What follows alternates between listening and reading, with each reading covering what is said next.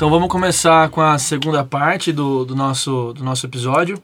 E durante o nosso bate-papo, a gente falou sobre teoria U e eu vi em várias partes das explicações alguns conceitos, é uma parte da teoria, né? Eu queria pedir, André, para você contar um pouquinho sobre teoria U. A gente vem ouvindo bastante, né? Vem aqui no nosso ecossistema algumas pessoas estão usando técnicas, né? Como o Pedro Paro. Então, em alguns momentos a gente, a gente se depara com essa teoria. Eu queria que você explicasse um pouco para a gente, se for possível. Eu sei que é uma, uma teoria que vai precisar de tempo para explicar, mas o que der para resumir aí sobre teoria U. Certo. Bom, eu, eu, tive contato com a teoria em 2007 pela primeira vez no livro Presencing, do Otto Scharmer, do Peter Seng. E depois ele escreveu o livro Teoria U. Acho que ali tem um compêndio, né, que fica também a dica para quem quiser. É um, é um livro pesado, assim, mas ele tem toda a gramática da Teoria U, com toda a metodologia mas de uma forma bem simplificada. Né? O que, que é a teoria U? É, Para muitos, ela é uma tecnologia social que é, encadeia uma série de etapas de um método né, que abre mente, coração e vontade do indivíduo e coletivamente né, é, para, digamos assim, condução de processos de transformação sintonizados com a sua melhor possibilidade futura, com a sua mais alta possibilidade futura. Então é uma ferramenta muito adequada para organizações, para é, grupos é, dentro de um sistema educacional. É, só que eu também gosto de dizer que a teoria, teoria U é uma, digamos assim, uma, uma ferramenta, uma abordagem de é, para o desenvolvimento de, de sete capacidades muito importantes, né? sete capacidades da nova liderança. A primeira capacidade é a capacidade de abrir a mente é, suspendendo os, os julgamentos, é, os condicionamentos mentais, rotineiros que a gente tem, que nós seres humanos temos, é, e poder enxergar o novo. Né? Então é enxergar como uma criança de dois, dois anos, olhos frescos. Então aí a gente aplica dentro disso conceitos de mindfulness, é, ferramentas de, de autoobservação, né, para a gente chegar no próximo, na próxima etapa, que é a segunda capacidade que precisa ser desenvolvida que é a capacidade de é, deslocar a energia do, do da mente para o coração. Né? E aí abrir o coração para uma nova forma de relacionamento com a situação, problema que se está resolvendo, com as pessoas que estão nela e com as pessoas ao redor dela que podem ajudar. É, isso envolve empatia. Então fala-se muito hoje, né, empatia, especialmente nas ferramentas de design thinking, é, que de certo modo já abordam isso, né? Que é esse olhar para além da sua bolha. É como você enxerga o mundo a partir da, da pele do outro, né? Dos olhos do outro, do coração do outro. E isso envolve imersão. Você se você emergir na, naquela vida daquela pessoa da, que tem aquele problema que precisa ser solucionado. Mas tem um terceiro estágio que é a partir dessa experiência de imersão, de relação mais profunda com a situação, você abandona, né, perdão, você sente o campo, né, você se conecta com todas as situações, contextos, dentro de uma jornada de co-sentir, né, de sensibilidade, para você perceber de diferentes ângulos e, no, e na própria pele aquele problema. E isso tudo vai te dar muito mais insumos né, e elementos para você ter o processo do insight, que é muito importante. Né? O, o insight é um raio iluminador, metaforicamente falando. Mas que para acontecer ele precisa das condições de CNTP adequadas, né? temperatura, pressão, né? polarização de elétrons e, e íons e nêutrons. Então, se você não tem ali as condições diferentes, diferença de temperatura e pressão, não acontece o raio, né? de umidade, de calor. Então você precisa primeiro criar essas condições. Einstein dizia, né, eu penso 99 vezes e não descubro a verdade, então eu silencio a mente e a verdade me é revelada. É? Amém. Então, ele dizia isso, nós temos que fazer 99% da transpiração do trabalho, mas chega uma hora que a gente precisa botar a mente no estado de calma, de serenidade, para receber a intuição. Né? E essa intuição vem de dentro da gente, de um, de um centro natural de inteligência aqui na nossa fonte criadora de inteligência que está dentro da gente, né? Só que aí a gente precisa entrar nesse processo de renunciar à nossa identidade, se deixar moldar, né? lidar com esse desconforto de eu não sei onde é que vai dar isso, mas não sou eu mais que estou aqui, eu nem sei o que está aqui se expressando. Isso é uma conexão profunda com o campo. Né? Você está ali, você se torna o próprio campo, porque você enxerga a partir de outras perspectivas. Né? E aí você tem que renunciar à sua própria identidade nesse, nesse, nesse método é, e ter e entrar num processo de mindfulness, né, de, de aumento da, do presencing, né, aumento da sua qualidade de atenção através de meditação. Essa meditação pode ser individual, ela pode ser coletiva, mas você medita para ter esse processo do insight, silenciar a mente. Quando você tem isso, então essa é a quarta competência que precisa ser desenvolvida, mindfulness, porque é daí que vem a mudança da forma de pensar, né, o que os gregos chamavam de metanoia, né, conversão. É outra pessoa aqui já, não é mais aquela pessoa que começou lá em cima o processo. E é transformador. E aí o próximo passo é essa transformar esse, essa ideia, esse insight que veio em uma cristalização, em uma, uma, uma ideia um pouquinho mais bem elaborada, né? refinar um pouquinho essa ideia a ponto de que ela possa ser testada. Então essa, essa etapa, essa competência é modelar a sua ideia, refinar essa ideia seguinte vem a, a, testagem, é uma outra capacidade importante, a capacidade de testar. Então eu falei quinta, sexta, né? Quinta é modelar, sexta é testar. E a sétima é realizar isso numa larga escala.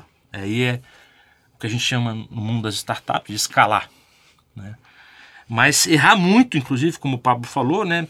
É um ambiente de tolerância ao erro, né? de acolhimento, mas errar muito com o objetivo de aprender o mais rápido possível para transformar aquele, aquele, aquela solução, aquele produto, em algo que faça sentido realmente, seja relevante socialmente. E aí sim pode ser escalado. Então, basicamente, repetindo aqui de forma bem sintética agora, é uma tecnologia ou uma técnica, uma abordagem para desenvolvimento de sete capacidades fundamentais para a liderança do futuro. A liderança que lidera a partir do futuro que emerge, né, que deixa de projetar os seus próprios modelos mentais, né, seus próprios preconceitos, experiência pretérita, o próprio conhecimento, que muitas vezes o conhecimento é o que nos sabota, é o que nos limita, o conhecimento que a gente já traz, né, ele deixa de projetar isso e se abre para aprender novamente. Porque copo cheio não recebe líquido novo. Então você tem que esvaziar o copo, não tem jeito. Então a metodologia U ela, ela, ela nos leva, ela nos, nos conduz pela mão ao, ao longo desse processo. Então, nesse sentido, ela, ela é muito transformadora. E, e, e, aí daí advém né, uma, uma inovação muito mais profunda, mais profunda que o design thinking. O design thinking é uma inovação é, mais profunda do que o, o, o, modelo convencional, né, que é aqueles laboratórios de P&D criando produtos que muitas vezes não fazem muito caros, que não fazem sentido para o mundo. Não, agora vamos começar pelo cliente. Qual é a realidade dele?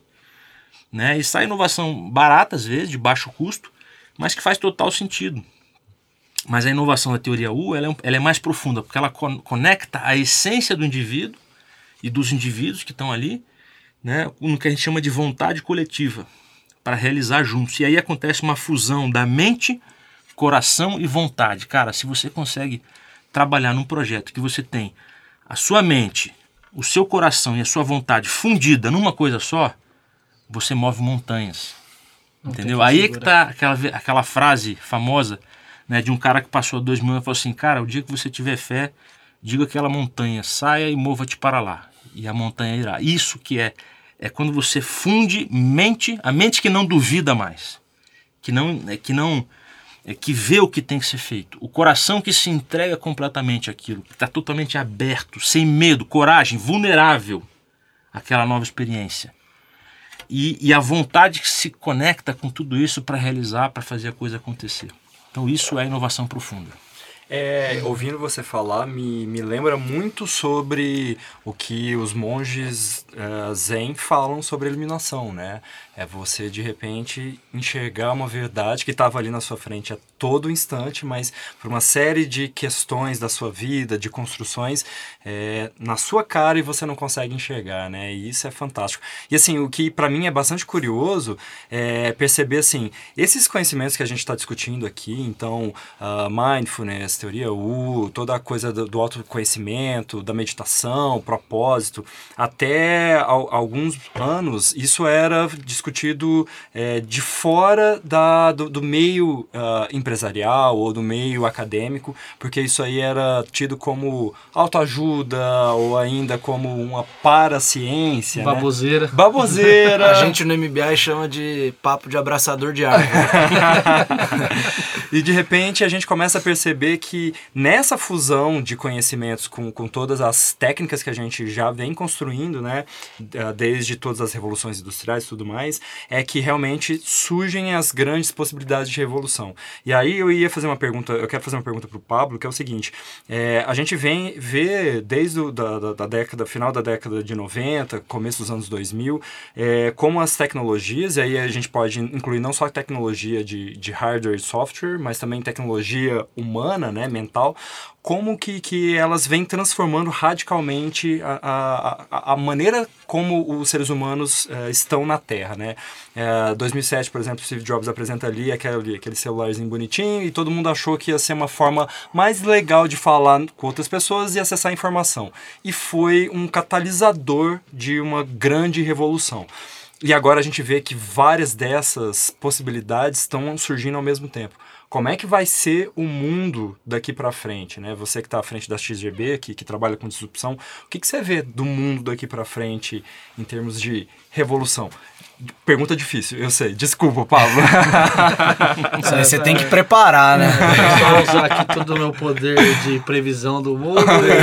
Exato. Não, mas eu, eu acho que dentro do que a gente vem discutindo, isso é um tema que a gente discute também dentro do MBI, principalmente quando a gente fala de cenários futuros, dentro da, da aula de mega tendências, né? A gente tem uma aula com o professor Peter, da, do Instituto de Copenhague para Estudos Futuros, e eu converso muito com o Peter até, até hoje, a gente sempre discute isso. E a, inovação social, de fato, o caminho onde a gente está direcionando, então, se a gente imaginar que hoje essa disrupção tecnológica, a tecnologia pautada em facilitar a vida das pessoas, porque no fim das contas é esse o objetivo, né? Se a gente tirar de lado qualquer avaliação sobre capitalismo e lucro, a gente tem tecnologia para facilitar a vida das pessoas. O objetivo final é esse. Se a gente vê os países nórdicos que já estão num nível de tecnologia e de avanço muito maior do que a gente, é, são os países que têm maior, os maiores índices de suicídio do mundo, é de lá que a gente tem que olhar o que está acontecendo para que não aconteça no resto do mundo. Então, o, o, desafio hoje do mundo com a revolução, com a, essa parte é, de escalabilidade da tecnologia, facilitando a vida das pessoas, fazendo o trabalho que hoje as pessoas fariam e deixando a vida das pessoas teoricamente chata por não ter desafios, a gente é movido por desafios, né? E o brasileiro é um dos, dos povos mais felizes do mundo porque todos os dias tem desafio, né? Tem que ser feliz, é, né? Não sobra muita é, coisa. Exatamente. E, é, e o Peter fala muito disso, ele é apaixonado pelo Brasil, pelo quanto a gente é desafiado. Aqui a falando sobre antifragilidade, que talvez vocês já falaram aqui outras vezes ou vai ser ainda tópico, mas o brasileiro é muito antifrágil porque vive num cenário de completa é, imprevisibilidade, né? E a tecnologia ela tá levando a gente para um mundo de previsibilidade. Se a gente já souber balizar recursos e produzir tudo que todo mundo precisa, né, pensando num cenário de abundância, não de escassez, não que a tecnologia vai cada vez mais gerar extremos, mas que vai gerar acesso, o que vai sobrar do mundo que, que pra gente fazer? Então eu acho que esse lado de relacionamento de fato e de entender, um, de praticar essa jornada de autoconhecimento, de buscar o que, te, o que te move aqui dentro, quais são os outros desafios que você vai ter além da sobrevivência, né? Eu acho que está por aí o caminho da, da qual que é a necessidade e o, e o paradoxo da humanidade com a evolução tecnológica. Queria aproveitar essa, essa fala, essa contribuição que o Pablo trouxe e é, dizer que a profissão do futuro, sem dúvida, é, é o empreendedorismo. Né? É, o, o futuro é dos empreendedores. Não tenho dúvida disso hoje, porque a gente vive essa revolução tecnológica hoje e um dos cenários mesmo é essa abundância, essa situação de abundância, porque uma das características da tecnologia disruptiva é, é, é transformar a escassez, é romper a escassez, né, criando é, abundância de recursos e, e, situações novas e oportunidades. É claro que esse é um cenário, existem outros cenários que a gente pode visualizar que são negativos, que são até contrários a isso. É, por exemplo, bem rapidamente, os, os, aquele documentário, aquele, aquela série é, que passa na, na Netflix, é, que é o é, Black Mirror? Black Mirror, né, que é uma série que mostra uma, uma má utilização da tecnologia, que gera exploração, opressão e uma série de coisas negativas. Mas, é, se a gente pensar de forma tecno-otimista né, e, e observar essa mudança toda que está acontecendo, a gente vai entender que o ser humano precisa se preparar um significado. Hoje, 90% da vida do ser humano é ocupada pelo trabalho. O trabalho é o significado da vida das pessoas, né? E se você tira isso com as novas tecnologias, mesmo que é, barateie o custo de vida, né, que o indivíduo possa continuar vivendo é, com bem-estar físico, não necessariamente vai acontecer um bem-estar psicológico. Então, o grande desafio do futuro das novas profissões, talvez, é incorporar de, de, forma mais profunda o desafio do significado, o desafio filosófico. Né? O que é a vida, por que eu estou aqui, de onde vim, para onde vou, qual é o significado que eu posso construir nessa vida. E a, e a educação não está preparada para isso. Né? É, se você perguntar para a maior parte dos pais hoje que curso que eles colocariam seus filhos, vão responder que é no curso de computação, Sim. porque está acontecendo uma transformação digital. Mas a gente vive numa era que daqui, daqui, até os próximos cinco anos, talvez esse curso seja necessário. Mas depois desses cinco anos, você vai sentar na frente de um, de um device, né, de um dispositivo, e vai pedir para esse, é, esse computador criar um site para você, programar uma linguagem para você. E você não vai precisar ser um programador para fazer isso. Já passou o tempo de ser o, o, o programador, né? Eles têm que estar tá formado agora, não entrando no curso agora. Então, eu, por exemplo, tenho uma filha, Sofia, né, de quase dois anos de idade. Eu, eu, vou, eu não vou matricular num curso de programação. Muito provavelmente vai ser filosofia, psicologia, que são cursos onde existem questionamentos muito mais profundos e, e construção do significado para nossa existência. Então a gente precisa se conscientizar disso também. Nós estamos vivendo esse momento de transição e a gente precisa se preparar para tudo isso. E voltando só àquele ponto da iluminação, de fato sim, a teoria U ela traz é uma abordagem de alto né, é, conhecimento e consequentemente iluminação é, em, em, diversos níveis, né, porque a iluminação acontece em diferentes níveis. Eu acho que essa iluminação que a, a teoria U traz é de você entender é, a sua singularidade nesse mundo e o teu potencial de contribuição dentro dele, com os grandes problemas. Principalmente agora potencializado por todas essas tecnologias. Por isso é que o empreendedorismo é a profissão do futuro. Quem não está empreendendo hoje, de algum modo, né, nessa indústria 4.0, vai ter que ser forçado a pensar nisso. Então, é, será que a gente vai ter daqui a 5, 10 anos em, é, em pessoas empregadas com tantas máquinas inteligentes abastecidas por energia abundante solar, né? fazendo o trabalho que hoje é feito pelos homens? Não sei, é uma grande pergunta. Está se dizendo que não, o que tem sido dito. Mas o que eu sei é que a necessidade de resolver problemas no mundo sempre vai existir. Né? E o empreendedor é esse cara que vai lá e resolve, através das tecnologias. Que incrível, incrível. E assim, eu deixei, André, eu deixei a última pergunta mais cabeluda por último, tá? do, lado, do lado B do disco, tá? Frio na então... barriga já começou. é, ouvindo tudo isso que a gente está aqui discutindo, né? E eu, eu, eu sou um grande crente, né? E eu acho que a, a, a, o verbo crer aqui é importante porque a gente não tem como ter certeza de nada, mas a gente começa a ver vários indícios e a gente se conecta a eles, cada um da sua forma, mas eu acredito sim que esse é o caminho. E algo que me preocupa um pouco, pensando no contexto do Brasil, é como é que as universidades estão se preparando para formar esses profissionais do futuro porque uh, o contato que a gente é, é, o contato que a gente percebe ainda de, de universidade com, com o meio social ainda é muito defasado em alguns aspectos, né? E me preocupa muito, principalmente porque a gente percebe que é, é um movimento que está em alta velocidade e está acelerando é, enquanto a universidade tem um ritmo muito próprio de modificar a si mesma e de se atualizar.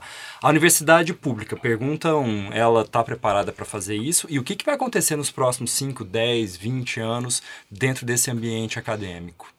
Certo. É bom, essa é uma questão longa complexa, mas eu posso dizer que a universidade não está pronta para encarar esse mundo, mas ela está se preparando a partir de iniciativas individuais, né, de alguns professores que se conectam com essa realidade, enxergam isso e criam projetos é, mais sintonizados com esse futuro emergente.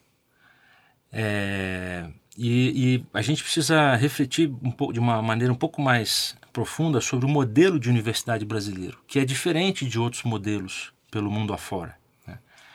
O modelo de universidade brasileira é um modelo que recebeu uma herança, é, Platão, é uma herança napoleônica. Né? Foi implantado a partir de um modelo francês de Estado para formar burocratas, com grade, por isso que tem uma grade de ensino estável, né? que não necessariamente tem uma forte relação com o ambiente externo, com as mudanças rápidas, né? com o mercado, com a tecnologia. É, então, é, historicamente, esse modelo foi construído mais recentemente vem recebendo alguma influência de outros modelos, Estados Unidos, algumas universidades estão aproveitando mais essa influência, mas ainda é um modelo muito conservador, que opera basicamente na educação 1.0 e 2.0, né? ainda muito distante da educação 3.0 e 4.0, que fica a cargo de professores é, empreendedores dentro da universidade que muitas vezes sentem um desconforto institucional a fazerem isso porque estão dentro de um sistema é, 1.0, 2.0. Então, mas a, esses professores precisam permanecer na universidade porque eles são um recurso escasso, entre aspas, recurso, e são eles que precisam fazer essa revolução. Né? São eles que precisam conduzir. Então, eu queria dar aqui um, um incentivo né, a quem estiver me ouvindo, de, de, professor. Eu sei como é que você se sente, viu? Momento de desabafo, né? É, mas continue firme, porque com o tempo é, à medida que a gente se expressa e sinaliza para o mundo o que a gente quer, a gente atrai amigos, atrai pessoas e uma hora vem. Né? Então persista, né? paciência, persistência, né? resiliência para lidar com essa ambiguidade do que você está fazendo é novo dentro de uma instituição é, conservadora. Então, como integrar essas duas dimensões, né? como lidar, ambidestria. Então é, é um desafio de ambidestria, você saber manejar as duas mãos é, com habilidade é, nos dois, nas duas dimensões da vida. Isso é necessário para qualquer um que está entrando nessa era disruptiva hoje. Agora, é, de fato, é, fala-se muito né, hoje em dia é, de privatização da universidade. Né? É, volta e meia a gente lê um artigo do, de alguns jornais importantes, algumas mídias, incentivando esse tipo de, de ação né, governamental. E, e, alguns até acreditam que, que vem do governo presente né, esse tipo de orientação e sinalização. E aí me perguntam né, o que, qual é a minha opinião a respeito disso. E, e eu tenho a dizer o seguinte: eu acredito que o erro está nos extremos, está né, tá no, nos, nos polos. Eu acredito muito na integração desses dois extremos. Então, é, até por estudar modelos de universidade mundo afora, eu não acho que a privatização da nossa universidade seja a solução.